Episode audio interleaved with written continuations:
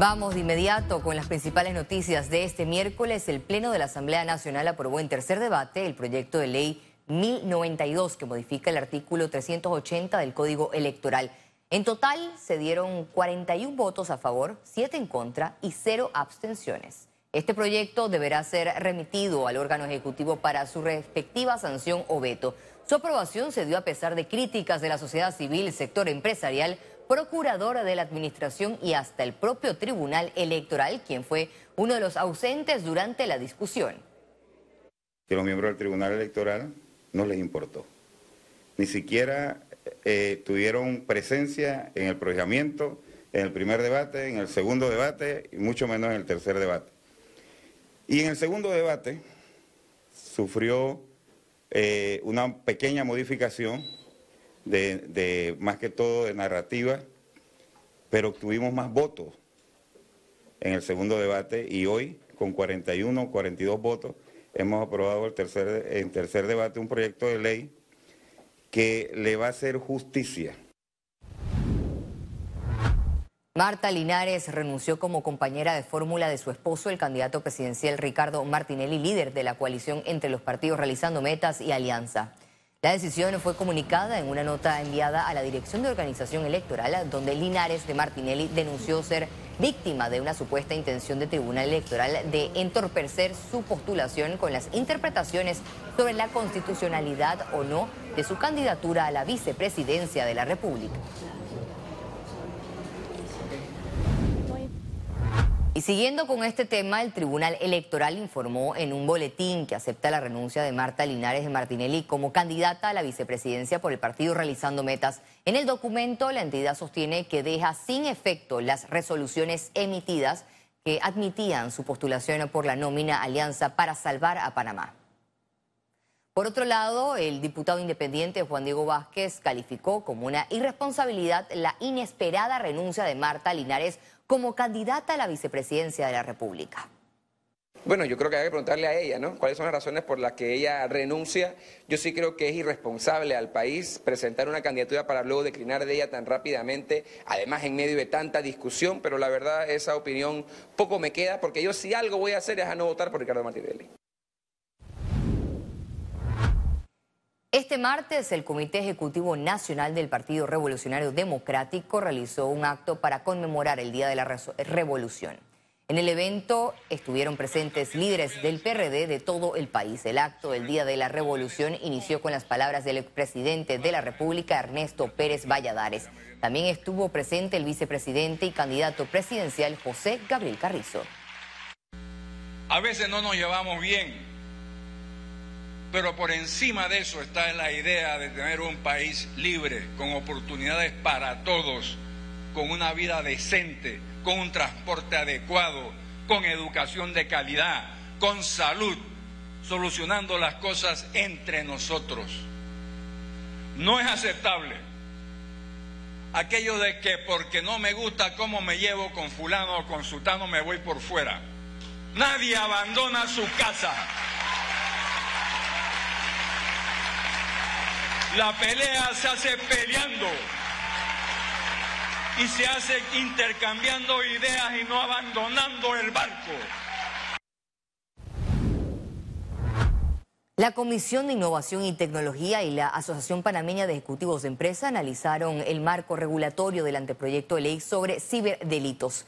Debido a que el órgano legislativo busca regular todas las dimensiones de los delitos cometidos en el ciberespacio contra sistemas informáticos, redes y bases de datos, especialistas en la materia manifestaron que la iniciativa es importante para la legislación del país.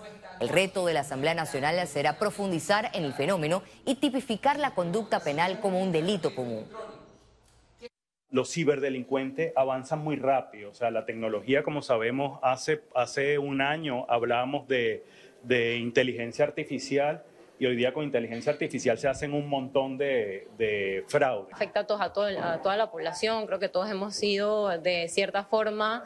Eh, digamos, personas que han sido afectadas eh, por el tema de la ciberseguridad y a medida que va pasando el tiempo, este tema pues va poniéndose un poquito más complicado y la idea es, como sociedad, irnos adaptando a esos cambios. En el marco de los 42 de Telemetro se desarrolló Encuentros Med como una actividad que reunió a estudiantes de periodismo y comunicación social de la ciudad capital y el interior del país. El acercamiento con los universitarios se dio para compartir la experiencia con el objetivo de incentivar a los futuros profesionales de la comunicación que serán el relevo generacional en Medcom. La próxima actividad organizada por la Fundación Medcom será en la provincia de Chiriquí. Lo que hoy queremos compartir con todos ellos es que en cada uno de ellos hay una oportunidad de crear y de generar cosas distintas y que también hay un reto y una responsabilidad de cara a la sociedad con las cosas que, como contenido generamos. Queremos hablarle la importancia de la televisión, eh, qué es lo que ellos tienen que visualizar cómo tienen que verse ellos reflejados a futuro, sobre todo en una cadena como la nuestra, que lo que espera es aprovechar la oportunidad del talento nacional y brindarle esa oportunidad de trabajo a todos ellos. Economía. El gobierno nacional aumentará supervisión a Minera Panamá tras las modificaciones aprobadas al contrato minero. Más detalles en la siguiente nota. El ministro de Comercio e Industrias, Federico Alfaro, indicó que este contrato minero es sin duda el proyecto de ley más difundido en la historia de nuestra República. Indicó que estas modificaciones fueron el resultado de las consultas ciudadanas. Te digo que se eliminó toda referencia a expropiación en el contrato, es decir, la empresa no tiene ninguna capacidad de eh, expropiar ninguna tierra. Número uno, el tema del espacio aéreo que eh, se establecía en el contrato. Número dos, el tema de la expropiación. Y así varios otros temas importantes que la Asamblea Nacional de Diputados consideró debieran de ser revisados en el contrato y por lo tanto suspende el debate. Además, la empresa deberá cancelar deuda con el Estado y asegurar los recursos financieros para los próximos años. Y fíjate que ellos dejaron de pagar por dos años. Bueno, eh, parte del acuerdo también es, firmándose ese contrato, ellos tienen hasta 30 días para, para entregarle al gobierno nacional lo que deben. Y son cerca de 395 millones del año pasado y del año corriente estamos acercando, acercándonos a los 375. Tras la aprobación de estas modificaciones, se continuará con el proceso de ir a la Contraloría y posteriormente presentar nuevamente a la Asamblea. El presidente de la República, Laurentino Cortizo, reiteró que el contrato con Minera Panamá, con sus respectivas modificaciones aprobadas por el Consejo de Gabinete, es bueno para el país. Y es un buen contrato para este país. Y es un buen contrato para el IBM. Es un buen contrato para los jubilados que ganan menos de 350 balúas, que son 114 mil jubilados y pensionados, incluyendo ese allá de Boca del Toro que enseñó el talonario de 75 balúas por quincena. Es un buen contrato para tres distritos que tienen muchos corregimientos dentro del plan Colmena. Distritos con corregimientos muy, muy vulnerables. La Cámara Panameña de la Construcción entregó al candidato presidencial del PRD, José Gabriel Carrizo, su plan de visión 2024-2029 que recoge temas claves en el desarrollo de la industria y del crecimiento económico. El candidato Carrizo fue recibido en una cortesía de sala de la Junta Directiva del gremio para abordar la situación actual de la industria. La visión Capaca se centra en cuatro ejes principales y algunos retos que debe asumir la futura administración, entre ellos el pago de las deudas atrasadas.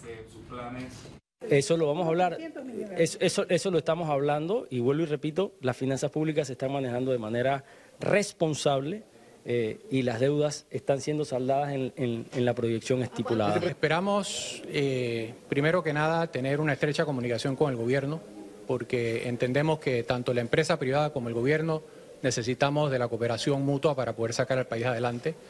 Así que eh, una buena comunicación, reglas claras. La Asociación de Distribuidores de Automóviles de Panamá dio detalles del Panama Motor Show 2023 que contará con la presencia de más de 40 marcas distribuidoras de autos, 20 entidades bancarias y aseguradoras para facilitar el proceso de compra. Esta nueva versión se realiza en el Panama Convention Center de Amador desde este miércoles 11 hasta el domingo 15 de octubre. La entrada tendrá un costo de 4 dólares para adultos y 2 dólares para niños y jubilados. El crecimiento de la industria este año va cerca de un 20% con respecto a las ventas del año 2020. 22, perdón. Estimamos que eh, si se mantiene el ritmo de ventas como va, podríamos alcanzar las cifras de los años 2019 de ventas de autos. Tenemos una expectativa de recibir 18 mil personas en estos cinco días de feria. Ojalá sobrepasemos esa meta. La verdad que es una exposición en donde todas las marcas se han lucido no solamente con los stands magníficos que han elaborado, sino con todo el tema de las promociones.